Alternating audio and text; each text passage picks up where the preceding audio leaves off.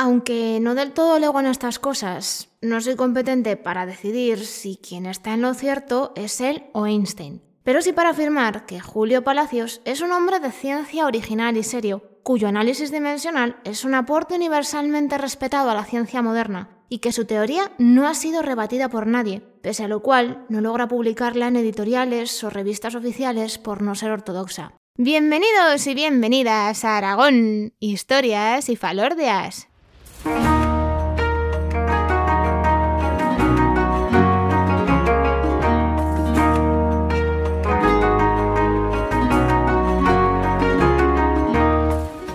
Viajeros y viajeras, os habla como siempre María Argota, historiadora y divulgadora cultural. Y aprovechando que en el episodio 65 estuvimos contando toda la historia de cuando Albert Einstein visitó Zaragoza, de ese misterio que hay sobre su pizarra perdida, en este capítulo pues vamos a hablar de una de las personas que más se involucró en preparar aquella visita y que muchísimo tiempo después llegaría a estar en contra de la teoría de la relatividad. En este episodio 66 vamos a descubrir la vida del físico aragonés Julio Palacios Martínez.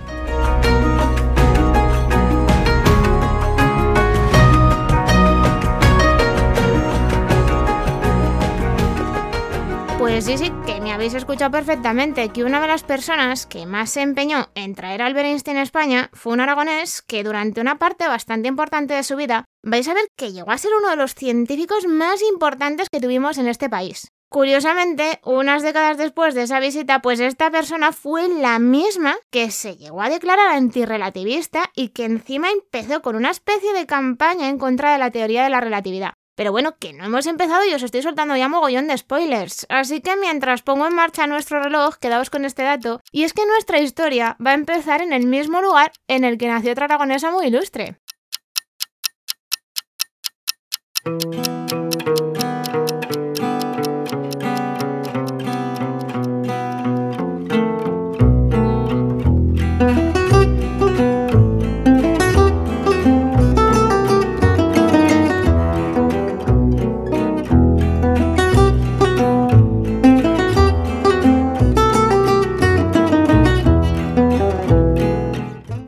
Estamos en Paniza en el año 1891, que es una época en la que el pueblo tenía unos cuantos habitantes más que ahora, no os voy a mentir, tenía casi el doble de los que tiene ahora. Y la mayoría, como sigue pasando en la actualidad, pues se dedicaban a cultivar esas uvas de las que salen esos vinos que tantísima fama le han dado al campo de Cariñena. Y en este pueblo que está rodeado de viñedos y con una de las torres mudéjares más bonitas de la provincia de Zaragoza y que os aconsejo que visitéis, va a llegar al mundo un 12 de abril de 1891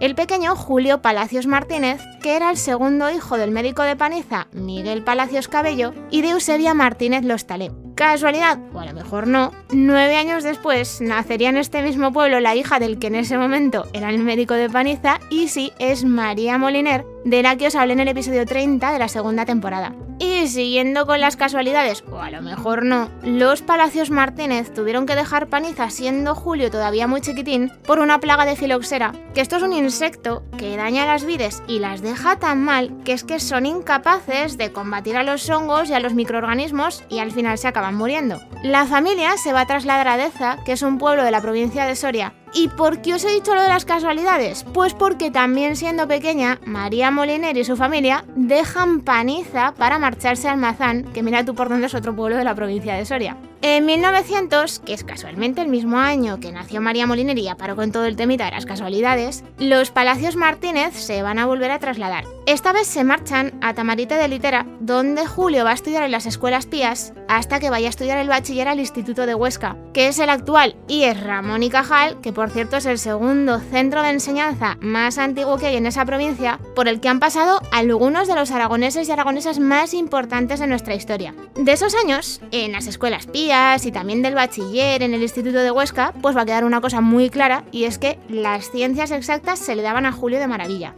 Tanto es así que en 1907 va a empezar sus estudios universitarios en la Facultad de Ciencias de la Universidad de Zaragoza eso sí, no los termina ahí. Se va a trasladar a Barcelona, donde además de coincidir con un pedagogo y científico que se llamaba Estaba Terradas, se acabó sacando en 1911 la licenciatura en Ciencias Exactas y Físicas con sobresaliente y premio extraordinario que ahí es nada. De Barcelona se marchará a Madrid para hacer su tesis doctoral, que además se la va a dirigir Blas Cabrera, que era el director del Laboratorio de Investigaciones, y la presentará en 1914 y otra vez se lleva el premio extraordinario. Un año después, Julio Palacios va a conseguir un puesto como profesor auxiliar de Física General en la Facultad de Ciencias de la Universidad Central de Madrid, vamos, la Complutense, y al año siguiente se va a sacar por oposición la cátedra de Termología y de hecho es que es uno de los profesores más jóvenes en conseguir algo así, aunque sí que os tengo que decir que tardará un tiempo en empezar a ser catedrático. Y es que, aconsejado por Blas Cabrera, se va a marchar a estudiar a la Universidad de Leiden, que es una ciudad que está en los Países Bajos, gracias a una pensión que le concede la Junta de Ampliación de Estudios.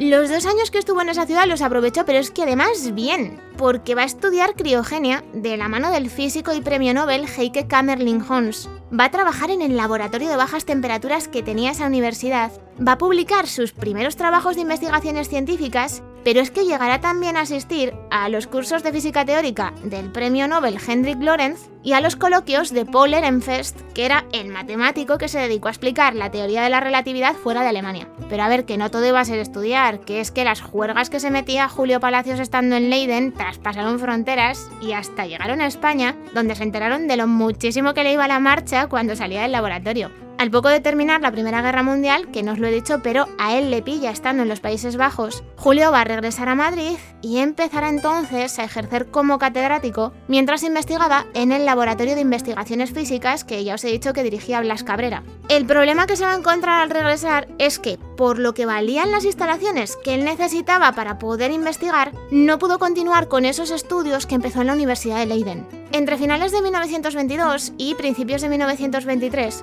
va a trabajar con otros grandísimos científicos para conseguir que Albert Einstein venga a España a dar una serie de conferencias, que esto es todo lo que os conté en el episodio 65. Y es que de hecho, Julio Palacios va a ser una de las personas que le reciba y además que prepare todos los actos que hizo Einstein durante estas semanas que estuvo en nuestro país. Unos años después de la visita de Einstein, va a formar parte de la Junta Constructora de la Ciudad Universitaria de Madrid, que estaba presidida por el rey Alfonso XIII, y ahí es donde se va a demostrar que él era un monárquico convencido y eso es algo que a la larga tendrá mucho peso en su vida y ya veréis por qué. Y conforme fue pasando el tiempo, Julio Palacios fue ganando cada vez más importancia entre los científicos españoles. Llegó a ser presidente de la Sociedad Española de Física y Química y hasta va a conseguir que Alfonso XIII le dé a esa sociedad el título de real. Pero es que también va a representar al gobierno de España en el Congreso Internacional de Actinología de París del año 1929. Esto de la actinología es la parte de la física que estudia los efectos de las radiaciones y que me perdonen los físicos si acabo de soltar alguna burrada. Pero es que por si todo esto que acabáis de escuchar no fuera suficiente, también fue parte de la inauguración del Instituto Nacional de Física y Química, del que va a llegar a ser subdirector y jefe de la sección de rayos X, y hasta ingresó en la Real Academia de Ciencias Exactas, Físicas y Naturales. Pero ojo que todavía hay más, porque se va a llegar a marchar en una misión cultural a Filipinas en compañía de Gerardo Diego y hasta escribe un libro sobre esta experiencia. Eso sí, todos los proyectos que Julio Palacios tenía preparados pues tuvieron que cortarse pero de manera radical, y es que un tiempo después de volver de Filipinas empezó la guerra civil.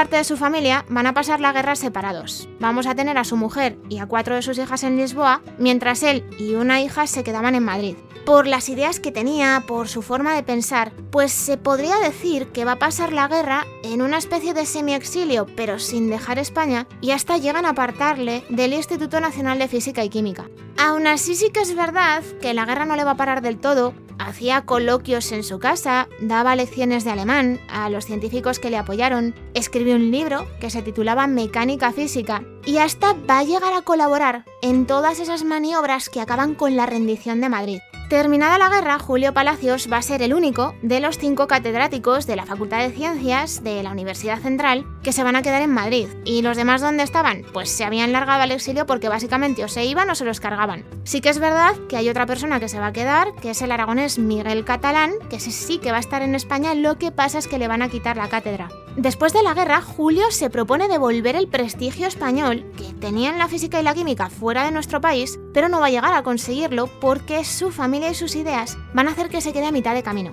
Y es que mirad, Julio Palacios tenía un hermano médico que va a llegar a alcanzar un grado bastante importante dentro del ejército republicano. Cuando acabó la guerra, el hermano es condenado y eso va a hacer que Julio se empiece a distanciar del régimen franquista. Sí que es verdad que seguía siendo un científico muy reconocido, que se le concedieron muchos méritos, pero es que le fueron apartando poco a poco. Antes os he comentado que sus ideas sobre ciertos temas acabaron teniendo muchísimo peso en su vida, y mirad, en 1945, don Juan de Borbón, que era el padre de Juan Carlos I y abuelo de Felipe VI, hizo público el Manifiesto de Lausana, que era un documento en el que le pedía a Franco que dejase el poder, que se instaurase una monarquía y abría la puerta a que se pudiese aprobar una constitución. Julio Palacios, que ya os lo he dicho, era monárquico y además convencido, va a ser una de las personas que apoye ese manifiesto. Por eso le van a confinar en Almansa y por esa misma razón no va a poder leer su discurso de ingreso en la Academia de Medicina. A raíz de esto, pues se puede decir que rompe, no de manera definitiva, pero casi con todo lo que tenga que ver con Franco.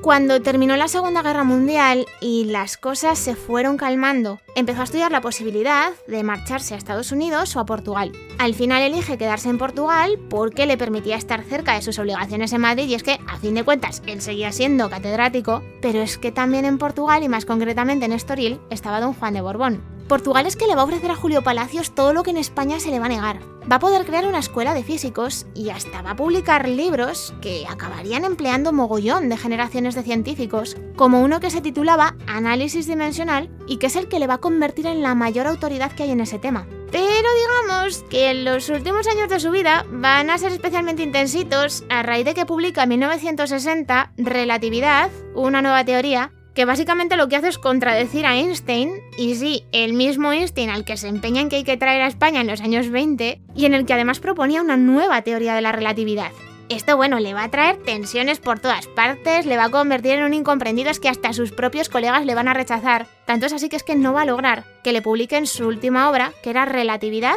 y Antirrelatividad. Aunque se apartó de Franco por todo lo que os he contado y también aunque le rechazaron una parte bastante importante de sus propios colegas de profesión, en los últimos años de su vida va a recibir unas cuantas distinciones, siendo las más importantes que le eligieran presidente de la Real Academia de Ciencias Exactas, Físicas y Naturales y también que le concedieran la Medalla de Oro del Trabajo. Un 21 de febrero de 1970, Julio Palacios murió en Madrid a los 78 años después de haber pasado la mayor parte de su vida dedicado a la física y hasta con tiempo suficiente para meterse de vez en cuando en política.